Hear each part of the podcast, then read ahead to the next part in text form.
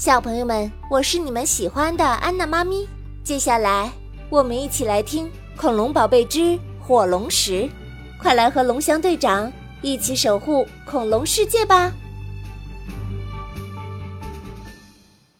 第十六集，海盗来袭。科学的力量真是强大。苏鲁克作为一个失掉了魔力的魔法师。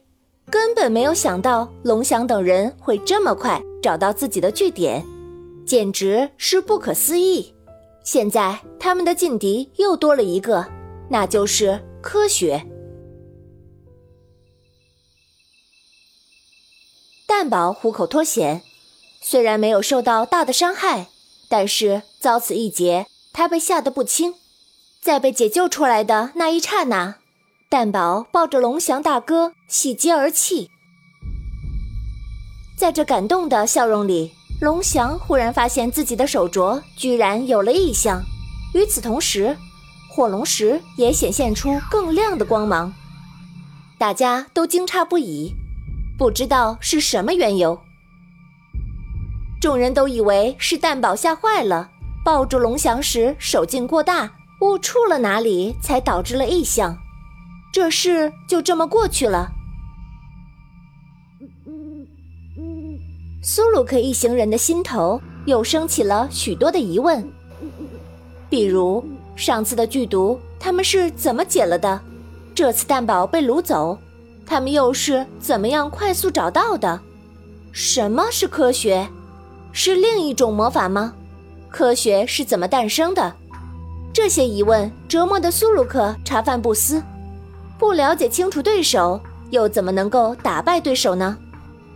只有打败对手，自己才能够利用火龙石的能量复原自己的魔法。苏鲁克着了魔一样的研究着龙翔及科学家们。经过了半年的偷偷跟踪和调查，他终于发现了科学家们所建立的秘密科研基地。他相信剧毒的解药。就是在这里调制而成的，那奇奇怪怪的仪器就在这里发挥着作用。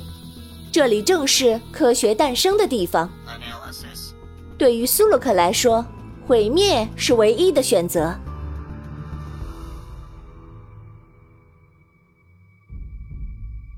第一天，苏鲁克等人采用了火攻的方式，但科研基地是防火外墙，苏鲁克无计可施。第二天，苏鲁克等人又引水过来，想用水淹了这里，但科研基地外围是防水材质，依旧无法破坏。第三天，他们砍伐了大树，搬来了大石头砸向基地，轰隆隆的吵闹声使得基地无法正常工作，科学家们苦恼不已，无奈不得不跟这些黑暗势力对峙。还可以用什么方法毁掉这里呢？苏鲁克发动大家绞尽脑汁的想。就在这时，以往频繁出现的海盗也出现了。海盗们人口众多，个个都手持兵器，见什么砸什么，逢财物食物就抢夺。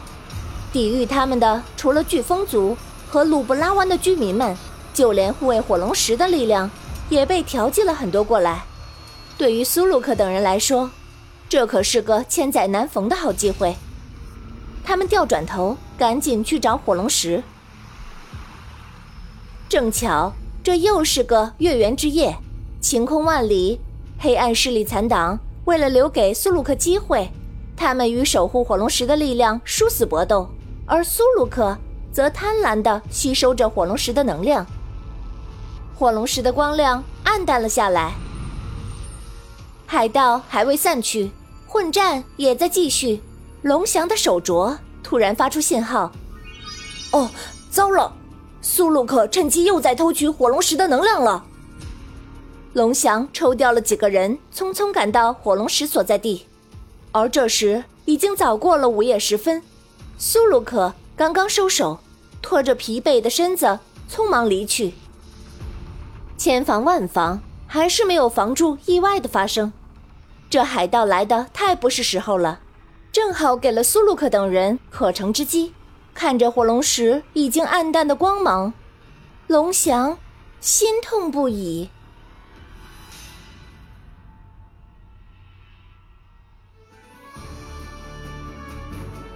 今天的中华恐龙园原创 IP 改编故事《恐龙宝贝之火龙石》到这里就结束啦。